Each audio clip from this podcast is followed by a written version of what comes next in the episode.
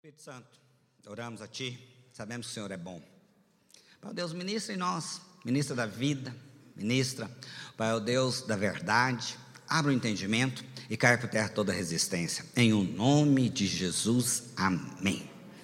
O tema dessa mensagem é: O amor de Deus constrange. Abre sua Bíblia, lá em 2 Coríntios, capítulo 5, verso 14. 2 Coríntios 5, 14. Olha o que diz o texto: Pois o amor de Cristo nos constrange. Repita isso para o irmão lindo, para a irmã linda ao seu lado. Fala: O amor de Cristo nos constrange.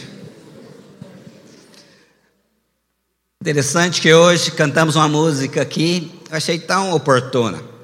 É a primeira música do louvor, ou a segunda, onde fala: É muito bom estar aqui, é muito bom.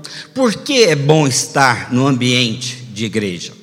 Porque né, o ambiente de igreja é um ambiente onde nós veremos, onde nós deveríamos pelo menos experimentar deste amor. É por isso você terá liberdade de estar ali, por isso você se sente bem em estar ali, porque a base desse lugar deve ser o que? O amor. O amor.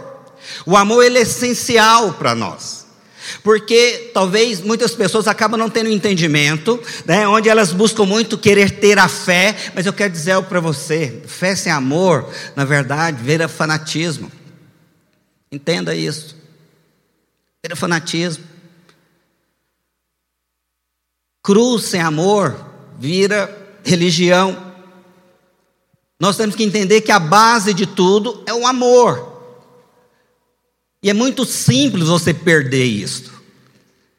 Muito simples, as pessoas acabam se envolvendo, elas se envolvem nas atividades, elas então ali alimentam ali o ego, o seu eu, aquilo que ela acha, o que ela sabe, o que ela pensa, e abrem mão daquilo que é fundamento. E a palavra de Deus é tão clara, aqui nesse texto, como eu falei, olha, o amor constrange. E eu e você precisamos passar por essa experiência do constrangimento do amor de Cristo. É isso que muda a sua vida, filho. É isso que vai fazer com que esse lugar aqui seja o melhor lugar para estar, entende? Quando eu, quando você formos constrangidos pelo amor de Cristo, pode ter certeza, algo aqui dentro irá mudar. Quando eu sou constrangido por algo tão fantástico, tão maravilhoso, isso vai impactar nos meus atos, nas minhas atitudes.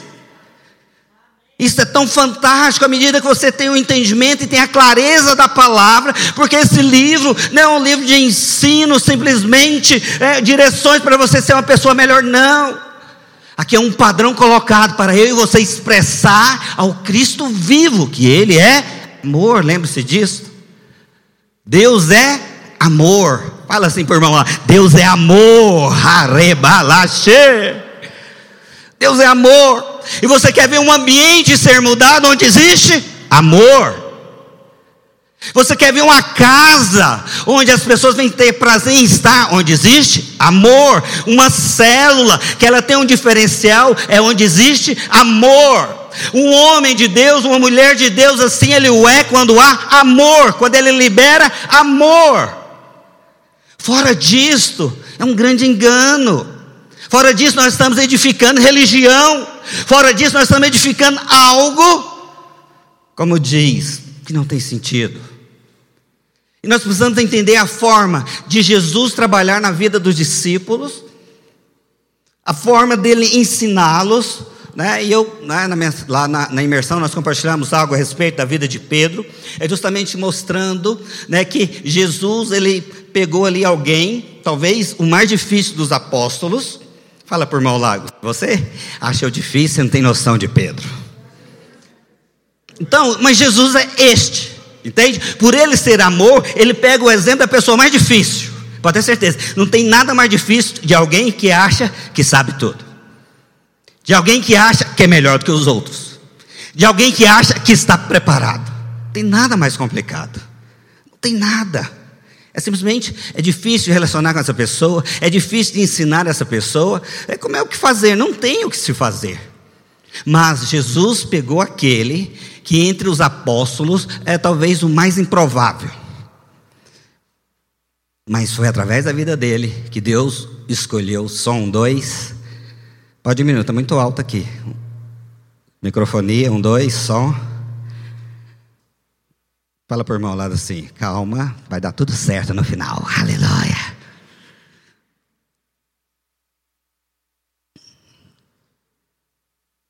Som, um, dois. E ali então o Senhor pega aquela pessoa mais difícil. E eu gosto muito de avaliar, de meditar. Faz dias que tenho meditado nisso. Faz dias que eu tenho é, olhando né, o contexto, olhando a história, e eu fico simplesmente maravilhado. Não tem lugar melhor para estar do que nos braços de amor do Pai, amém? Não tem nada melhor, mas eu preciso ter os olhos abertos para isto. Eu preciso estar sensível a isto, para que, de fato, essa experiência com o amor, né, entre nós temos falado muito, ó, oh, sou amado. Não é verdade? Quem é amado aqui, dá glória a Deus.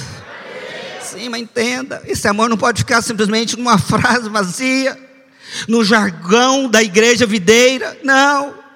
Precisa ser uma realidade no meu espírito, precisa ser uma realidade numa experiência que eu fui constrangido por esse amor.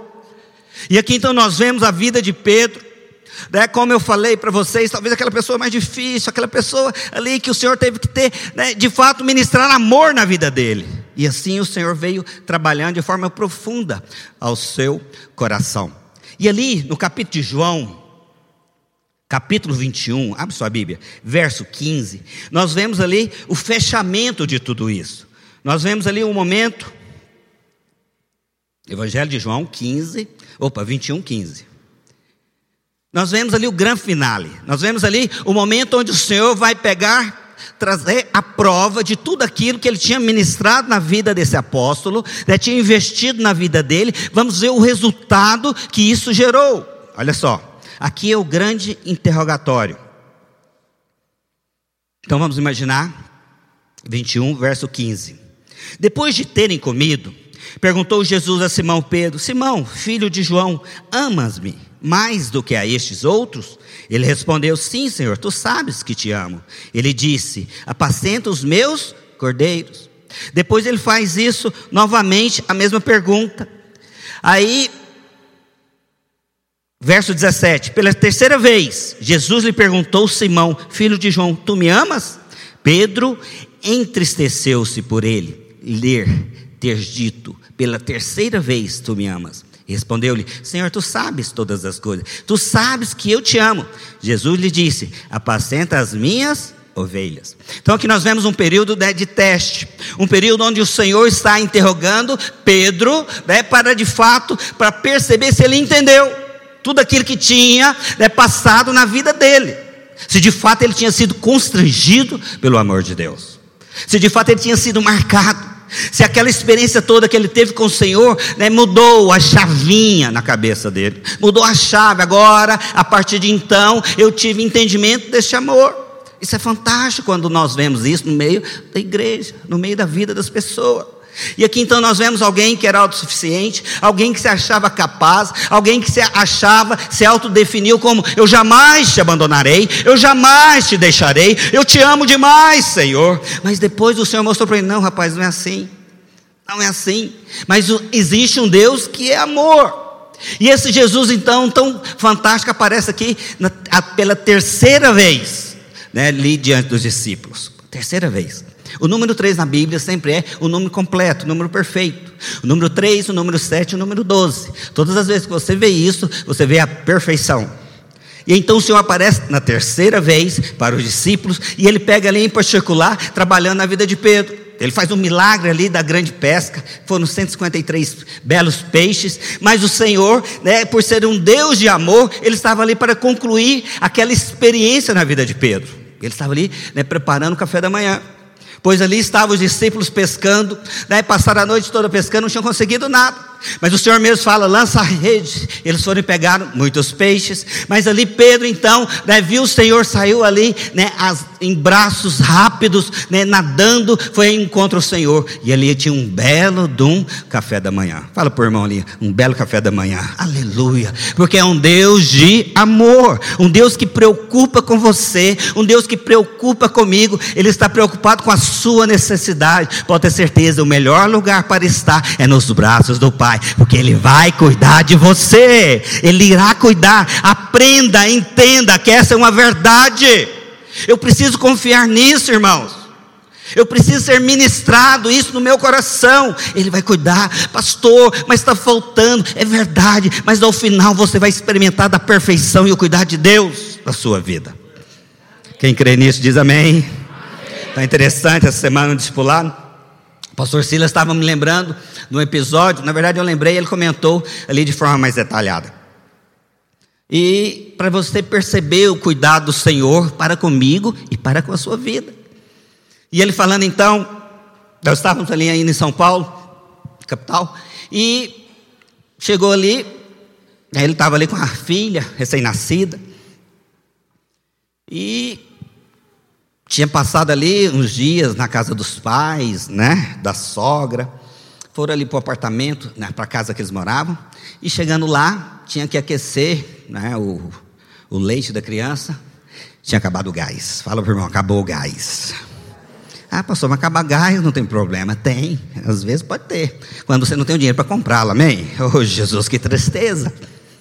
Né? Quando você não tem, imagina o desespero do pai, imagina ali a angústia, imagina ali o tamanho né, da preocupação. Mas aí, pelo incrível que pareça, já era tarde da noite. Passados uns minutos, chega um primo do pastor, lá na casa dele, que saiu lá da outra zona, lá de Santo André. Foi ali né? A casa dele chegou lá tarde da noite e falou: oh, senti uma vontade de vir aqui. O Espírito Santo falou para mim. E adivinha com que que esse primo chegou na casa dele? Com um botijão de gás na cabeça. Explica um negócio desse. Como é que pode algo assim? É que visita estranha, 11 horas da noite, né? Tem trazer um botijão de gás? Pois é, você tem um Deus que cuida de você, pode ter certeza. Tenho certeza. Fala, mas pastor, por que, que Deus permitiu que ele tivesse, não tivesse o recurso para comprar o botijão? Porque Deus queria mostrar para ele: você tem um Deus que cuida de você, filho. Talvez você não consegue perceber isso. É por isso que nós não avançamos. Muitos no momento da dificuldade ele entra em crise, mas aqueles que são constrangidos pelo amor do Pai, pode ter certeza, ele vai estar lá sentado esperando com você com o café da manhã. Aleluia mas está ali preparado, porque é um Deus que é amor, um Deus individual que preocupa com você, com as suas dificuldades, com as suas lutas. Esse é o Deus que você serve, Ele é amor. Mas ali então nós vemos aqui o Senhor Jesus chega ali, chama Pedro, né, leva ele a esse interrogatório, como nós lemos aqui. Tu me amas, Pedro? Tu me amas? E Pedro então ali, né, constrangido, fala: Senhor, eu te amo, mas não da forma que eu achava que aquilo era fruto do braço, era fruto da carne, é fruto do meu achismo. Eu achava que eu era. Mas agora, Senhor, eu entendi que o meu amor por você é um amor limitado. O amor meu por você é um amor que é humano, falho. Talvez no dia da luta ou da dificuldade eu venha falar besteiras. Talvez no dia da luta ou dificuldade eu venha até mesmo correr. Sim, isso pode ser passivo de acontecer na sua vida, mas entenda, é quando você chega no fim de si mesmo, pode ter certeza, você está apto para experimentar o amor de Deus sobre a sua vida quando você entende que esse amor não é fruto do natural, não. O amor que o Senhor espera que nós, igreja, vivamos, não é fruto natural. É fruto de eu apertar um botãozinho, eu amo. Não. É fruto de revelação. É fruto de constrangimento da dimensão do amor de Deus pela minha vida. Isso vai gerar uma mudança poderosa. E assim aconteceu com Pedro. Pedro simplesmente fala: Senhor, tu sabes, meu amor por você não é um amor ágape, grande, perfeito, não, é um amor humano, falho. Aí o Senhor vai olhar para ele: Entendeu, filho? Agora você entendeu. Agora você está pronto para viver a vida que eu tenho para você. Agora sim você vai manifestar o amor que eu tenho pregado na sua vida. Agora você vai ser esse instrumento, este vaso que vai inalar o meu amor, porque ele não é fruto de você, é fruto de mim manifestando em você. Agora você entendeu. Esvazie-se para que eu venha te preencher e esse amor venha inundar todos os lugares que você estiver. É fruto de quê? De você chegar em, no fim de si mesmo, de você se decepcionar consigo, de você entender que você não consegue amar o marido que Deus lhe deu, não consegue amar o filho que no dia que ele pisar no seu calo você vai abrir mão. Você não consegue né, amar a liderança que às vezes investe na sua vida. Talvez naquele momento de conflito você é o primeiro a negar. Mas entenda, porque isso é humano. Mas eu quero declarar em nome de Jesus. Mas quando você entender o constrangimento de Deus pela sua vida, pode ter certeza, você vai inalar deste amor por onde for. Você vai manifestar isso de forma real. Foi isso que aconteceu com Pedro. Aí o Senhor vem e fala: agora sim, Pedro, eu posso colocar aquilo que é mais precioso que eu tenho para você cuidar. Agora você serve, meu querido. E assim começa o ministério né, de Pedro, como nós falamos. Depois desse capítulo vem o livro de Atos. E ele ali então tem aquela experiência, o enchimento do Espírito, prega e muitas pessoas são alcançadas. Oh Jesus, tudo fruto de quê? Do constrangimento. Eu não tenho dúvidas que a atitude de Pedro, né, diante disso, foi esse constrangimento. Quando ele viu, quando ele pôde perceber, olha, o Deus Criador está ali fazendo um café da manhã para mim. O Deus Criador está aqui me comissionando aquilo que é tão importante para Ele, para que eu venha cuidar.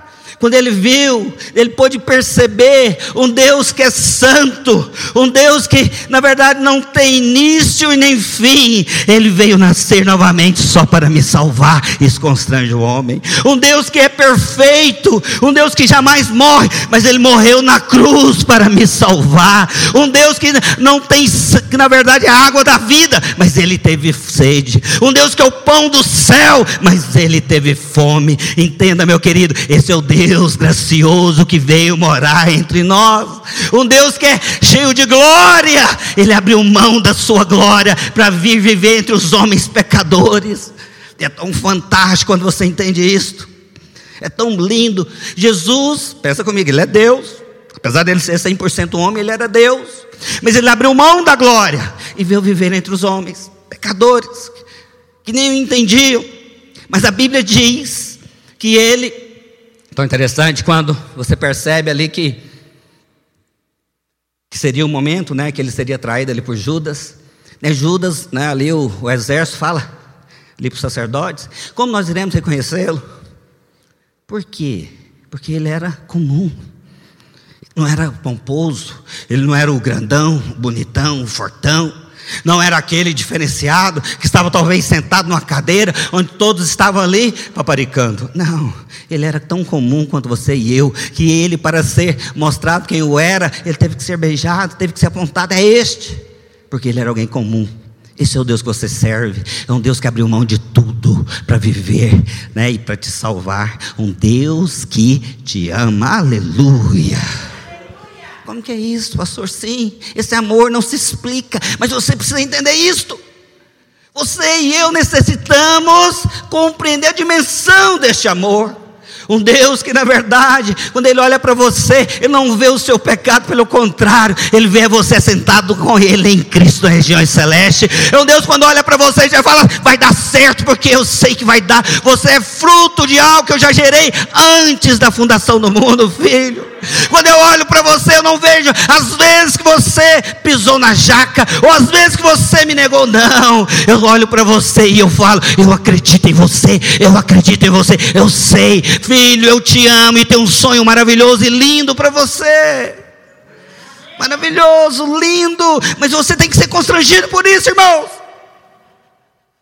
O problema nosso é justamente não entender a dimensão do que aconteceu conosco. Não entendemos. E aí vamos levando a vida cristã, a vida cristã, mas é uma vida cristã distante do padrão, longe da realidade. É uma vida cristã, na verdade, que ela entra em conflito com o que diz a palavra. E aqui então nós vemos justamente esse momento, Pedro ali sendo constrangido. Deve sendo mostrado, filho, você não merecia coisa alguma, olha a posição que eu estou te colocando. Filho, você está experimentando a graça, e a graça é para aqueles que não merecem, mas você está recebendo este amor que te constrange, não é para outra coisa, não, você também transmitir amor. Por isso que ele fala aqui, filho, você entendeu?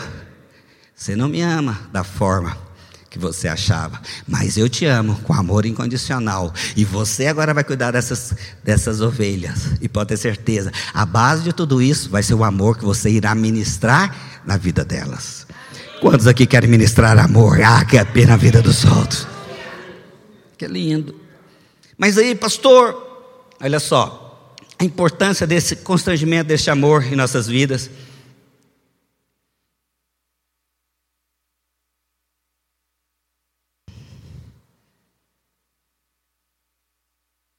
Então, interessante que aqui,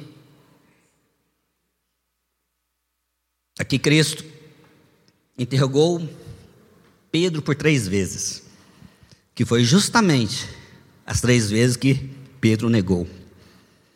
Justamente, três vezes você me negou, três vezes eu te pergunto.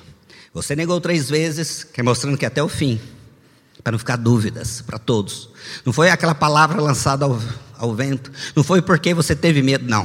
Foi uma escolha sua. Mas da mesma forma, estou te questionando aqui por três vezes, para não ter dúvidas. Você não terá dúvida. Que a base de tudo que eu quero que você faça é o amor. Você não vê aqui Jesus questionando, Pedro, quando você tem fé? Não, apesar de ele ter ensinado a fé. Pedro, quando postura é correta, bom caráter? Não mas ele vê ele questionando sobre amor. Sobre amor, porque o amor é o diferencial. E pastor, como é que eu sei? Tá? Essa questão da importância, irmãos, é tão simples você perceber que quando falta amor, não tem fluir. Quando falta amor, não tem resultado. Você vê famílias dentro da igreja, que até conhecem da Bíblia, estão na vida da igreja, da, da igreja há tempos, mas a família não rompe, não vai, porque falta algo. É o que justamente Jesus está ensinando para Pedro. Não deixa faltar amor, filho. O amor é base, é fundamento. E aqui, à medida que você entende isso, né, vai lá agora em Lucas capítulo 7.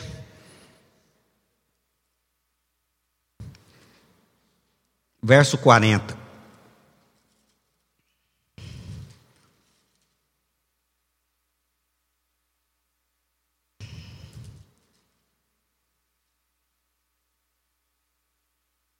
Júnior, vem com, no teclado aqui para mim. Por gentileza. Lucas 7, 40. Antes de escorrer do texto, quero falar aqui, eu até abordei aqui no culto passado sobre, mas é importante entrar, que a chave vire. Então aqui nós estamos no contexto onde o Senhor foi convidado para ir na casa de Simão, o fariseu. Né, alguém tão respeitado, alguém que tinha recursos. E assim ele foi. Aí chegando lá, ele senta à mesa e né, ali o banquete acontece, mas entra uma mulher que amava o Senhor. Entra aquela mulher ali. E ela ali de forma né, radical, reverente, vai lá e lança aquele, quebra o vaso, alabastro, né, lança no Senhor, e aquilo fica marcante, fica marcado. E aí chega justamente agora no verso 40, onde o Senhor pega aquela experiência e quer mostrar para Simão, para você e para mim, qual é o padrão. E olha só. Dirigiu-se Jesus ao fariseu e lhe disse: Simão, uma coisa tem a dizer-te. Ele respondeu: Dize, mestre. Certo credor tinha dois devedores. Um lhe devia quinhentos denários e o outro 50. Não tendo nenhum dos dois com que pagar, perdoou-lhes a ambos. Então entenda, um devia 50, outro 500. Um devia muito mais. Mas a verdade é que nenhum tinha como pagar. Ou seja, todos os dois tinham ficado livres de algo que eles não conseguiriam honrar, pagar não estava na condição deles, não estava ao alcance deles. Importante cada um entender. O Senhor coloca aqui os dois no mesmo patamar. Olha só, filhos, nenhum tem como pagar. Nenhum. Isso é da mesma forma eu e você diante de Deus. Não tem como nós pagarmos da nossa condição. Não tem como, não tem nada que você faça que você vai pagar aquilo que Deus fez pela sua vida. E à medida que você cresce o entendimento com relação a isto, você vai sendo constrangido ao amor do Pai. Porque é isso que ele está falando aqui. Mas aí o Senhor vai e continua. Não tendo nenhum dos dois como que pagar, perdoou-lhes a ambos. Qual deles, portanto, amarás mais? Respondeu-lhe Simão: Suponho que aquele a quem mais perdoou, replicou-lhe: Julgaste bem. E aí ele vai e discorre o que, que aquela mulher tinha feito. Aquela pessoa que tem a consciência do tamanho da dívida que ela tinha com o Senhor, de fato ela vai ter essa consciência do tamanho do perdão. Aí ela será assim constrangida. A questão nossa, quando nós nos convertemos, viemos para Deus, ficamos ali tão maravilhados, porque o Senhor foi, te tirou ali das trevas, da lama. Você sabe muito bem o caminho que você fazia, o que você pensava. Vem para o Senhor, tem essa experiência tão linda e forte com Ele, lindo e maravilhoso, mas no entanto, nós acabamos nos comportando como o primeiro aqui. Como o primeiro que acha porque hoje talvez você não está naquela prática, não está naquela condição anterior, que agora você é filho, mas o seu comportamento não é como aquele que foi constrangido pelo amor. Então você vem para a vida da igreja, e aqui na igreja tem ali um relacionamento indiferente com o Senhor. Tem ali um relacionamento indiferente com as pessoas, porque em vez de você amá-las, você acusa, aponta. Em vez de você cuidar, você vai e critica. Em vez de você se posicionar na brecha, você é o primeiro a abri-la. Porque a sua consciência não é como a consciência dessa mulher que foi constrangida pelo amor. A sua consciência não é a consciência do religioso, como aqui o fariseu. Até conhece o Senhor, até sabe que Ele não tem boas palavras, até talvez tenha conhecido Ele como seu Senhor, mas você não foi constrangido para andar na dimensão que a palavra espera que você ande. Quantas pessoas que acham, se colocam na posição de melhor, achando que sabem, que conhecem. O Senhor está falando, filho, não é isso que eu tenho para vocês. Não é isto. Vocês acham, mas eu estou aqui ensinando para vocês. Não é esse o caminho. O fariseu, talvez diante da sociedade, todos falam ali, o homem assim, o homem assado. Olha só quando ele é abençoado, as posses bem que ele tem. Mas não é isso que atrai o Senhor. Não é isso que mexe nos céus. Não é isso que faz com que o Senhor coloque-se de pé. Não é isso que pare com que o Senhor, quando Ele está indo ali para a glória, Ele para para conversar com a mulher que é tão simples. Mas são aqueles que são marcados e o amam. Aqueles que de fato entenderam como que pode um Deus tão lindo e maravilhoso me amar dessa forma. Enquanto a luz de Deus não vir sobre nós, nós jamais iremos inalar o bom perfume de Cristo entre nós. Jamais. Ficamos muito mais como um grupo religioso do que de fato um grupo que expressa este amor. Amados, pelo incrível que pareça, as pessoas entre nós, quando elas erram, muitos ficam com vergonha de vir para a igreja. Por quê? Pergunte-se, por quê? Por quê? Sendo que aqui deveria ser o primeiro lugar que as pessoas deveriam vir. Talvez tenha a liberdade de vir aqui na frente, se prostrar e falar: me ajudem. Mas não, elas ficam receosas porque talvez entre nós existem muitos dedos que apontam, muitos olhos que julgam. Por isso que o Senhor fala: não julgue, não julgue, porque isso não é amor. E aqui no texto transcorrendo, você tem que entender que o exemplo que o Senhor usa para marcar de fato o que é amor, lembre-se que ali no interrogatório de Jesus com Pedro. Ele fala: então tá bom, você me ama, agora então cuida. Aqui nós vemos as duas mulheres, uma foi essa, outra foi Maria Madalena, ali no túmulo, quando Jesus ressuscitou. Todas tinham disposição. Aquela pessoa que ama, ela tem disposição em fazer, tem disposição em se envolver, ela não mede esforços. Aqui nós vemos um parênteses aberto para mostrar: quem ama, faz. Quem ama, tem disposição. Quem ama é constrangido. Quem ama é constrangido. O que, que eu farei? Recebi tanto amor. Mas quer dizer para você: você recebeu amor é para dar amor. Você recebeu misericórdia para exercer misericórdia. Você recebe favor é para ajudar outros a ir além. Entenda isso? Isso é o Evangelho da graça de Deus. Se você recebeu perdão, você vai ser o primeiro a perdoar, meu querido. Mas você vê muitos crentes relutando em perdoar, muitos crentes em dificuldade em dar a resposta certa, é porque não entenderam a dimensão do amor de Deus para com você, filho. Um Deus que é três vezes santo, Ele deixou a sua glória para vir andar com você. Santo, Santo, Santo. Entenda: o Senhor andou entre os homens, mas jamais os constrangeu pela sua santidade. Nunca. Você nunca viu isso na Bíblia. Ele simplesmente constrangeu pelo seu amor. Arrebalar. E nós, igreja, iremos aprender essa dimensão real. E por isso, quando eu entendo isso, fica claro para mim: o amor é prático. O amor é prático. Gosto de um texto que fala: seja um amor sem hipocrisia, não de bocas, não de frases de efeito, mas de prática. Seja um amor sem hipocrisia. Fala por irmão lado: seja um amor sem hipocrisia. Conhecimento sem amor vira hipocrisia. Politicamente correto sem amor vira hipocrisia. Tão interessante.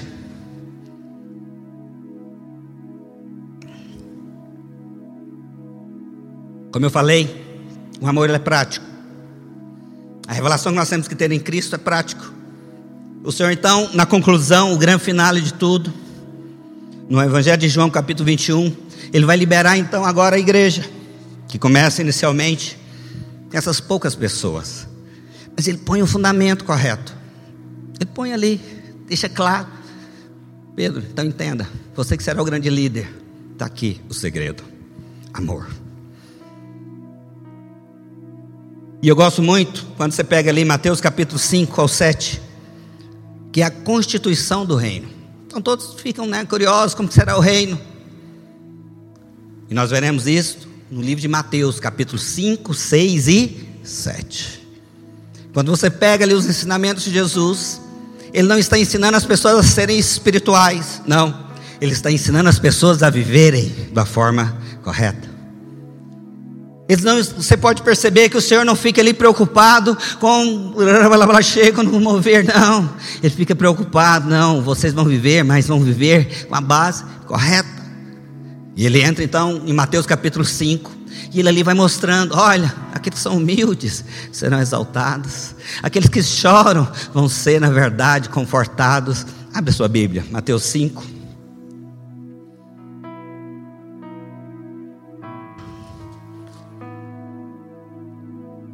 Vendo Jesus as multidões, subiu ao monte, e como se assentasse, aproximaram-se os seus discípulos. Então aqui o Senhor tinha uma multidão, ele senta e chama os discípulos e começa a ensiná-los. Assim ele está fazendo com você hoje em nome de Jesus. Cadê os discípulos, Senhor, aqui? Ele está te ensinando. Olha só. Aqui é a Constituição, estou colocando aqui o padrão para que nós possamos viver. O padrão que você tem que entender é este, não pode ser diferente. O que for diferente disso não é o reino. O que for diferente disso não é o que eu projetei. O que for diferente disso está distante do que eu tenho para vocês. E ele vem discorrendo.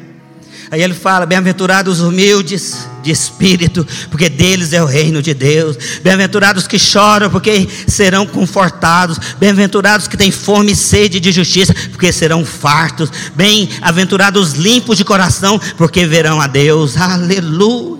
Aí depois ele vem e fala: Vocês são o sal da terra.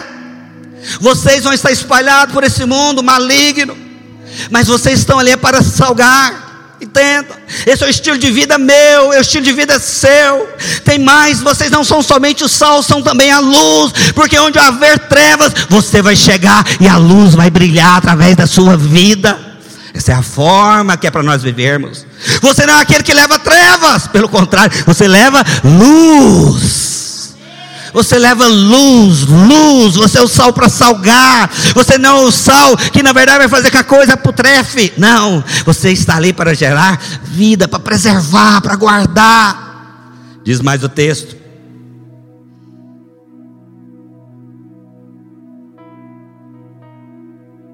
Cinco, vinte e dois. Eu porém, 21. Ouviste que foi dito aos antigos: Não matarás, e quem matar estará sujeito ao julgamento. Eu, porém, vos digo que todo aquele que sem motivo se irá contra o seu irmão estará sujeito a julgamento. E quem proferir um insulto a seu irmão estará sujeito a julgamento no tribunal. E quem nem chamar tolo estará sujeito. Aqui diz ao inferno. Uau, como que é isso? Essa dimensão do padrão da palavra. Imagina o que, é que o Senhor está falando, está falando de matar, não. Está falando de eu liberar uma palavra ruim sobre a vida de alguém. Esse é o que nós iremos prestar contas. Entenda, o amor de Deus, eu tenho a experiência com o amor de Deus, é para ser constrangido a uma realidade de vida. Realidade de vida, o que o Senhor está falando, filho, entenda, essa é a forma que vocês devem andar. Pastor, mas isso é muito elevado, de fato, quem falou que não é? É por isso que Pedro teve que chegar na condição que ele não consegue, para que ele possa viver isto. É justamente aí a ilusão que muitos vivem na vida cristã.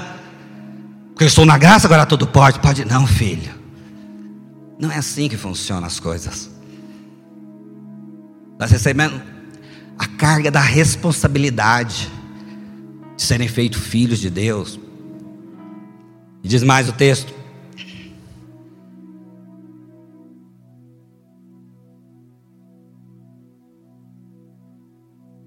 Verso 33: Também ouviste que foi dito aos antigos: Não jurarás falso.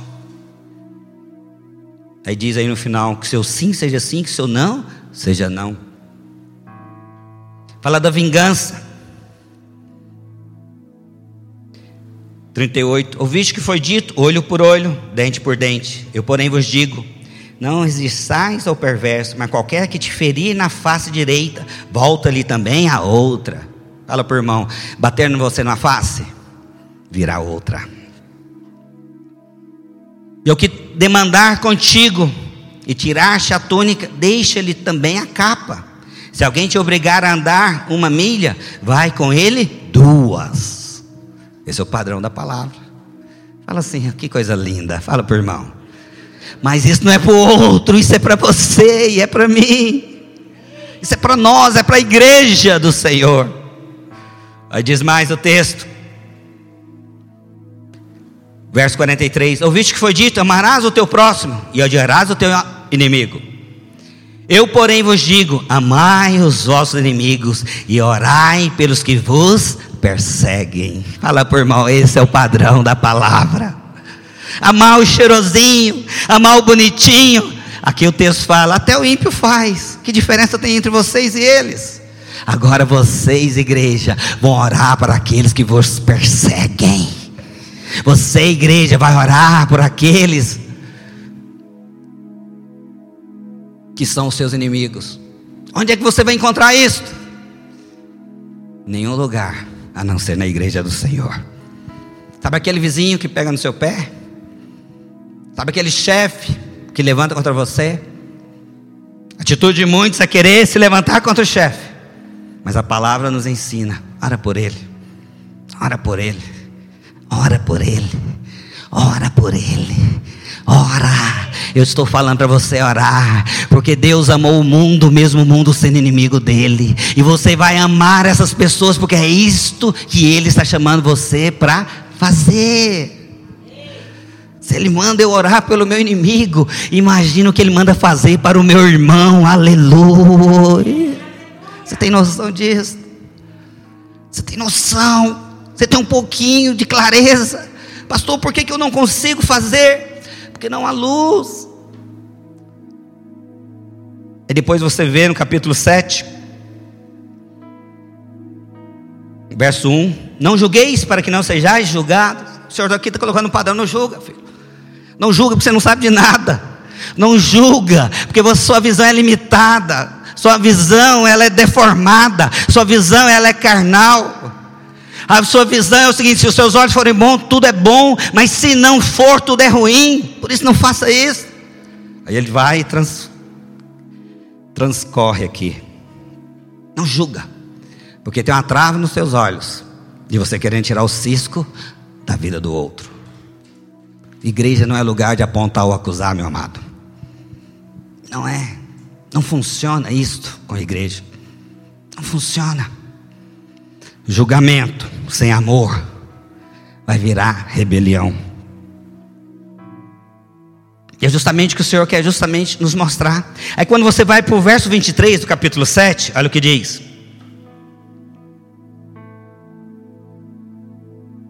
Vinte e um melhor. Nem todo que me diz Senhor, Senhor, entrará no reino dos céus, mas aquele que faz a vontade do meu Pai que está nos céus. Muitos naquele dia hão de dizer-me, Senhor, Senhor, porventura não temos nós profetizado em teu nome? E em teu nome não expelimos demônios, e em teu nome não fizemos muitos milagres. Aqui nós vemos um padrão de espiritualidade aos olhos de muito. Mas o Senhor vem e fala: Pois é, vocês até fizeram isso. Tudo é um fato, é uma constatação. Vocês até lideraram célula, até discipularam, até foram pastores, tiveram à frente de rebanho. Isso é um fato. Mas a pergunta é: por que fizeram? É por isso que o Senhor vem e fala: mas não vos conheço. Não vos conheço. E por que, que o Senhor chega a isso? Porque a, a base não era o constrangimento, não era o amor, que foi aquilo que o Senhor foi ensinando a Pedro, filho, entenda. O que vai sustentar o seu ministério não está em você, está em mim. É o que ele está falando para nós aqui hoje. Não adianta ter feito tantas coisas, porque o olho humano, ele olha talvez alguém fazendo milagres, e você fala, cara poderoso, mas você não entendeu que o poder que ele usa é dádiva de Deus a ele. Você vê talvez outros falando com eloquência, ou até mesmo com profundidade, você fala, uau, que homem poderoso, profundo. Você não entendeu que quem traz a revelação é o Pai, é o Espírito de Deus. Você talvez vê ali um grande líder conduzindo muitas pessoas, você acha, nossa, aquela habilidade é dele. Eu quero falar, mas se o Espírito não tocar, não convence ninguém a nada. Ou seja, tudo é nele. Nós precisamos ter a luz com relação às verdades de Deus. Mas aí o texto vai falar: Não vos conheço. Porque a base na qual estamos edificando não é aquela que eu ensinei. Daí é onde justamente nós devemos entender. Vai lá agora para 1 Coríntios capítulo 13, verso 1.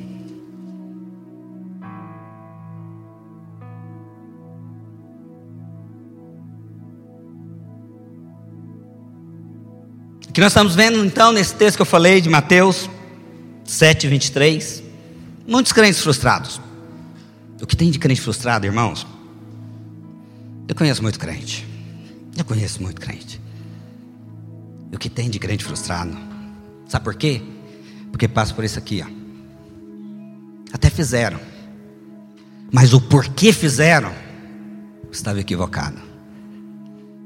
E depois não me valorizaram. Olha quanto investimento. Aí cheio de desculpas.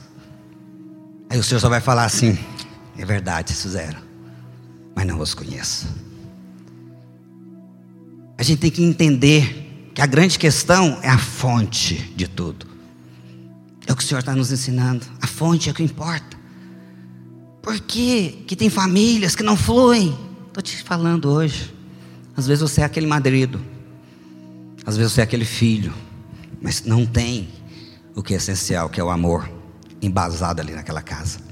Eu vejo maridos, às vezes, quando vai se tratar de família, parece que ele está num ringue, querendo ter razão ali. Esposas, quando ali vai tratar com o marido, parece estar no terceiro round da luta.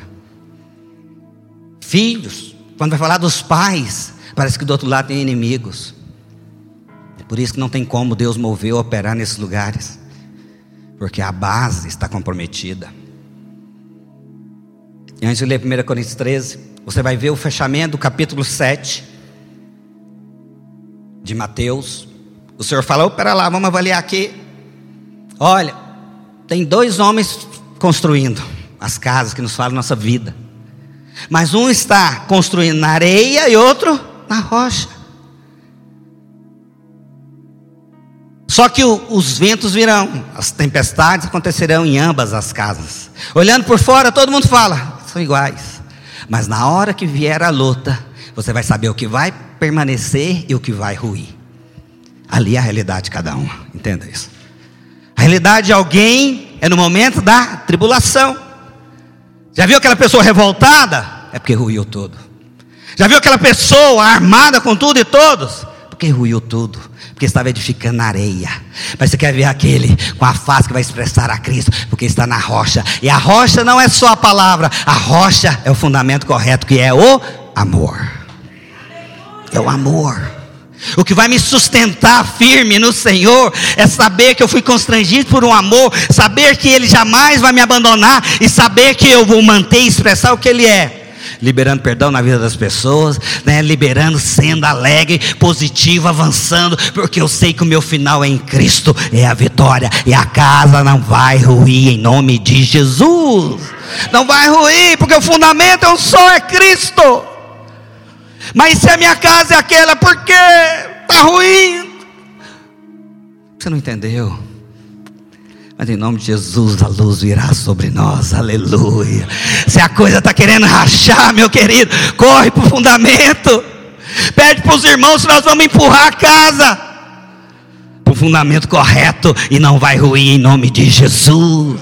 Mas se você ficar só olhando, a coisa caindo, você é cheia do orgulho. a queda é iminente. A queda é iminente. Então, interessante, tem pessoas passando por lutas.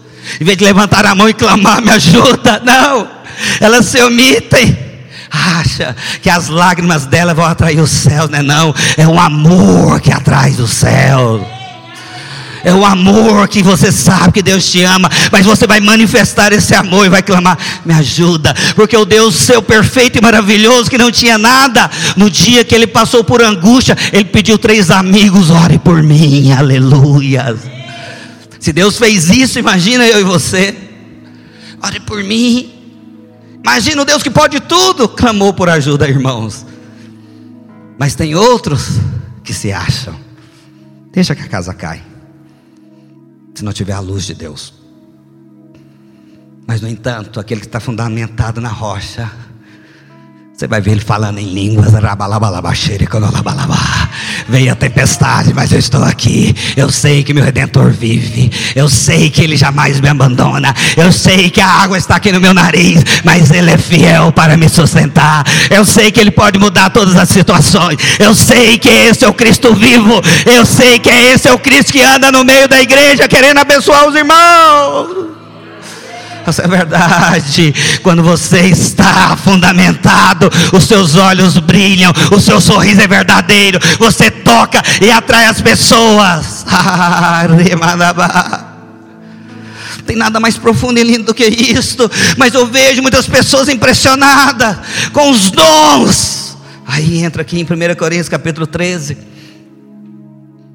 No final do 12, verso 31, fala Entretanto, procurai com zelo os melhores dons. Orientação do Senhor, do apóstolo, na verdade. E eu passo a mostrar-vos ainda um caminho sobremodo excelente. Eu sei que os dons todos querem. Você vai ver as pessoas jejuando pelos dons, vai ver as pessoas maravilhadas ali, talvez o dom que flui na vida de alguém. Pastor, por que, que Deus não pode hoje liberar dons a uma medida maravilhosa? Porque se não tiver amor, meu querido, não adianta. É o que diz o texto aqui. Olha só. Ainda que eu fale as línguas dos homens e dos anjos, se não tiver amor, serei como o bronze, que soa ou como o símbolo que retine, algo chato. Se não tiver amor, não adianta. Fala por irmão. Falar em língua sem amor.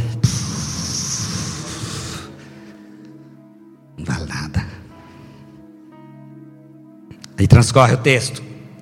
Ainda que eu tenha o dom de profetizar e conheça todos os mistérios e toda a ciência, ainda que eu tenha tamanha fé,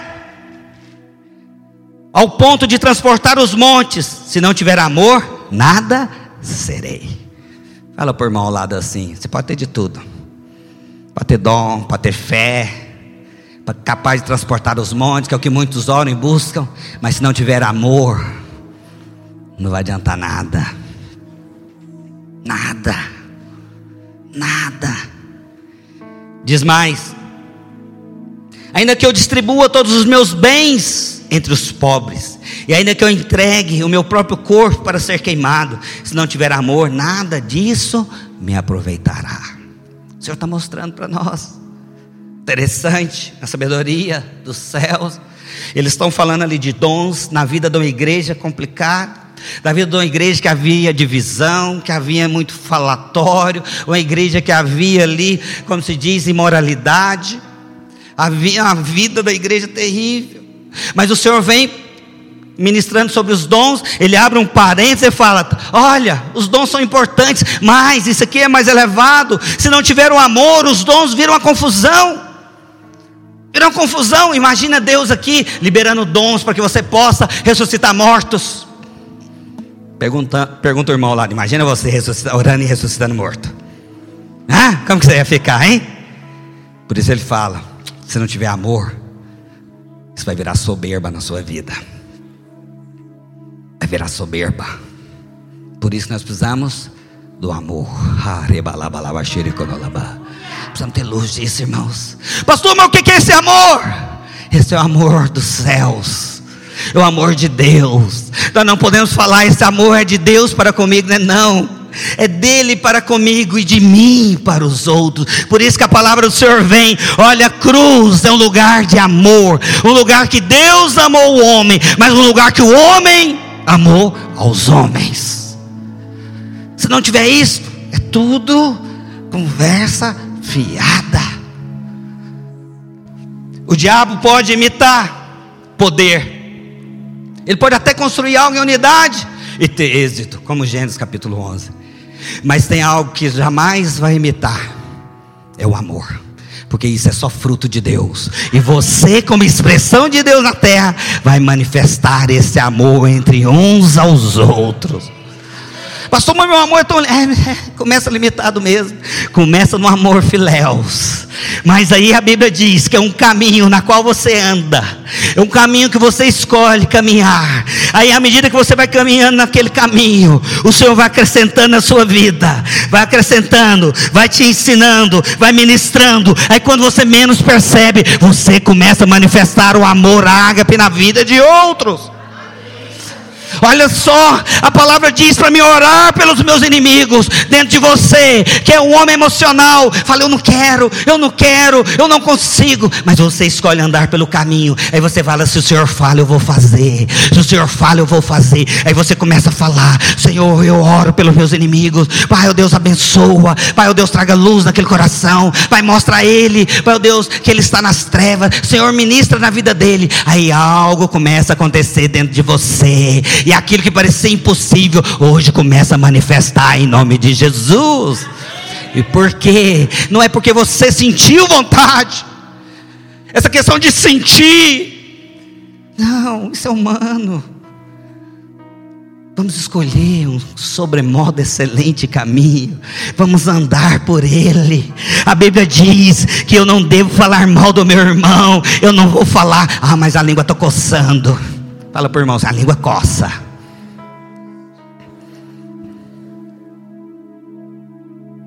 Mas o padrão de Deus sabe qual é?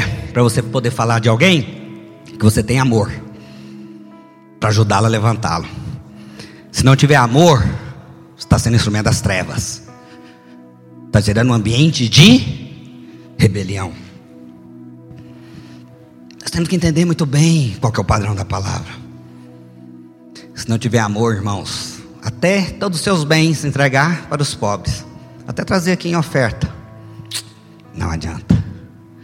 Mas dinheiro com amor é generosidade. Cruz com amor é entrega. Obra de Deus com amor é missão. Entenda isso. Fé com amor são maravilhas acontecendo, se agradecendo o nome do Pai. Fé sem amor é fanatismo. Você vê o povo muçulmano explodindo homem, eles têm fé. Não fala que eles não têm, que eles têm. Mas gera morte. Agora a igreja do Senhor com amor, vai ser uma bomba atômica de amor, vai atrair muitas pessoas entre nós, aleluia. Pastor, como que eu faço? Entra pelo caminho, filho. Com amor filéus como de Pedro. Só entra por ele. Constrangido pelo amor real que é do Pai que Ele aceitou você, que Ele acredita em você, que Ele tem investido em você, que Ele vai pegar pelas tuas mãos e vai te dirigir pelo caminho e vai te ensinando, filhinho, hoje você errou, vai lá, volta atrás, pede perdão, filhinho, hoje você foi muito bem, você está começando já a expressar esse amor, filhinho, você está entendendo? Filhinho, você está compreendendo? É mesmo. Vai, ora, clama por aquele, perdoa, dá outra face para aquele outro. Olha só, cada vez que você faz assim, você está entendendo, e eu vou manifestar glória neste lugar. Vai lá, retrata com seu filho, olha nos olhos dele, olha nos olhos dela. Vai lá, ministra amor, ministra amor. Vai lá, mostra para ela que você confia nela, confia nele. Mas a sua casa não pode ser um lugar de embate, filho. Sua casa é um lugar de amor. O seu marido, experimente andar no amor incondicional com ele. Oh, mas ele só pisa na bola, é verdade. Talvez ele só pise na bola. Mas lá, vai lá, experimente.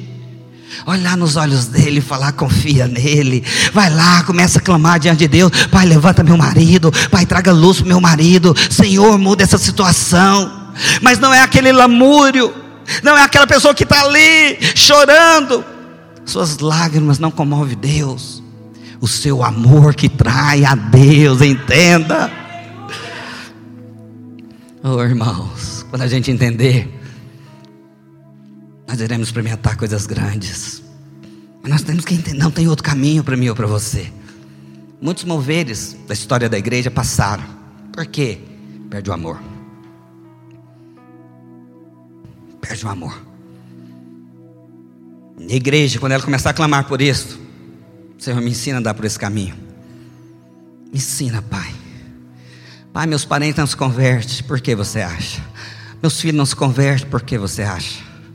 Minha célula não cresce, por que você acha? Minha célula não é unida, por que você acha?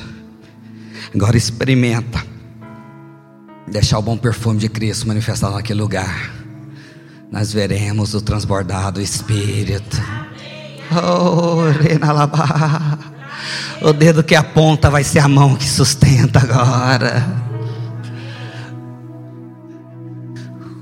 A mão que resiste vai ser o braço agora que apoia o irmão que tem falhas ou debilidades. Coloque-se de pé nesse instante. Oh, Renabai. A palavra de Deus diz, 2 Coríntios capítulo 5.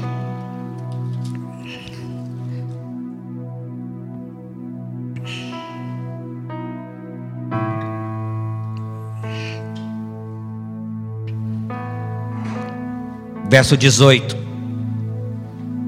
Ora, tudo provém de Deus, que nos reconciliou consigo mesmo, por meio de Cristo, e nos deu o ministério da reconciliação. Como é que nós iremos trazer as pessoas do mundo para cá? Essa incumbência é minha e sua, com o ministério da reconciliação. E como é que nós iremos fluir nisso? Não tem outra forma que não seja o amor. Não tem outra. Esse ministério foi liberado sobre a vida da igreja. É nós. Mas as pessoas vêm para a célula. Se ela vê aquele ambiente de amor, ela fala aqui que eu quero ficar. É um lugar que eu me sinto muito bem, porque tem amor ali. Mas se lá elas veem as pessoas julgando, avaliando, elas não voltam mais. E o ministério da reconciliação é dado para nós como igreja para você como filho de Deus. E como você vai reconciliar alguém? É usando de amor, é ensinando para ele, é falando para ele, é dando o braço. Vem cá, tem um Deus que te ama. Não, mas eu não consigo, eu tenho uma vida torta. Não, mas ele aceita do jeito que você é. Vem cá, vem cá. É assim mesmo, ele acredita em você. Olha, ele acreditou em mim. Ele vai também acreditar em você. Abre o coração para Ele, dá uma oportunidade. Ele está à porta batendo ali. Se você abrir, Ele vai ceiar com você e vai mudar a sua vida para sempre. Esse é o ministério da reconciliação. Reconciliação. Mas agora o outro usa. Não, aquele ali não presta, aquele ali não vai, aquele ali não tem jeito. Se nós devemos reconciliar o ímpio, imagina quem está conosco, meu irmão. Você ainda não entendeu. E a Bíblia diz: o amor tudo sofre, tudo espera, tudo crê. Aleluia. Por isso que ele está no seu trono de glória, olhando para nós, igreja, e fala: Essa é minha noiva perfeita, aleluia. Ele sofreu de tudo, dando sua vida por mim e por você. Ele acredita que a obra que ele fez é perfeita. E por isso nós podemos falar: Glória a Jesus, arabalaba. Ora agora. Fala para ele, Senhor. Com a ajuda do teu Santo Espírito, eu vou escolher andar por esse caminho que é mais elevado. E essa mão que aponta, essa língua que destrói, vai cair por terra, porque eu vou levantar o reino dos céus na terra. Eu quero trazer a glória de Deus onde eu estiver. Eu quero que as pessoas se sintam no melhor lugar, porque meus olhos, porque minha boca, porque meu toque vai inalar amor e balachecana. E é tão interessante. Por que, pastor, tem tantas pessoas que se frustram? Porque o que elas fazem, elas querem algo em troca. Aí elas se frustram. Mas quando a base é o amor incondicional, elas fazem simplesmente porque amam. E elas jamais vão cobrar algo em troca, porque quando cobra, o amor já não é mais o amor, é o amor de Deus. É o amor filéus falho. E aí a pessoa fica injuriada, por quê? Por que não me valorizaram? Por que eu fiz tanto por tal pessoa? Agora ela cobra por mim. E o interessante é que essa pessoa ela vai ficar como alguém amargurado, alguém duro, alguém ressentido. É por isso que tem tantas pessoas entre nós doentes. Como diz a Bíblia, 1 Coríntios, capítulo 11. Porque não discerniram ainda. Não discerniram.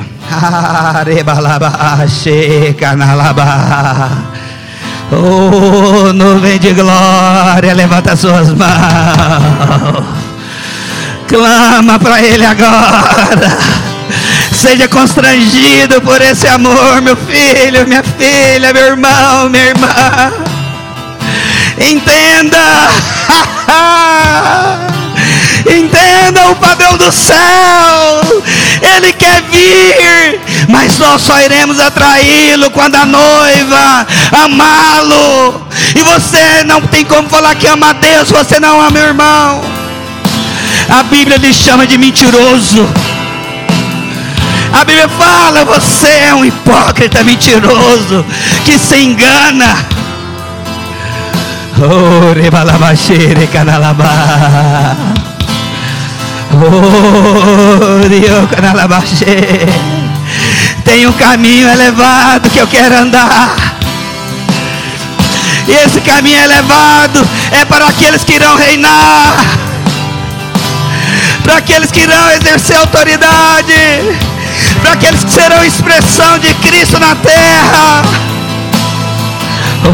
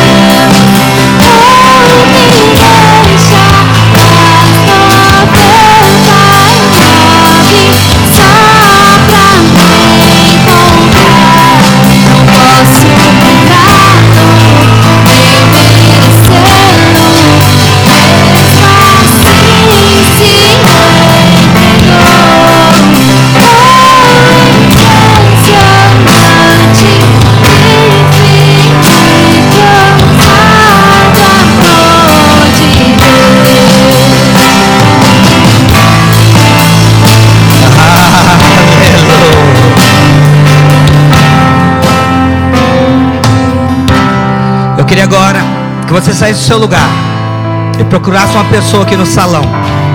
E você vai ter uma demonstração de amor com ela. Não vai ser só falar, você é lindo.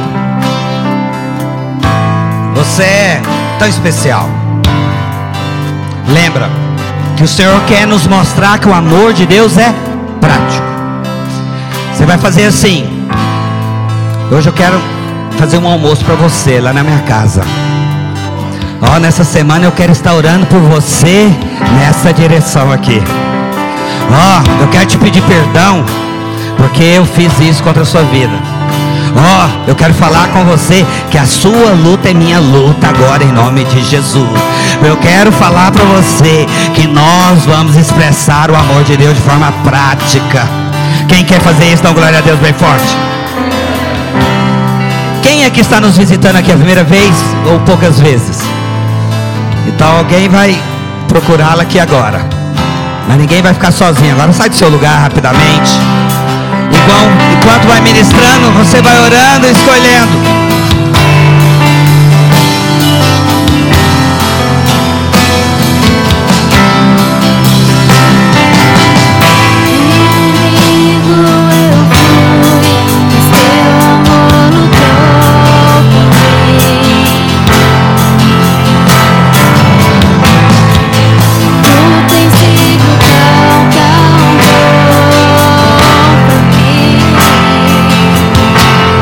Espírito.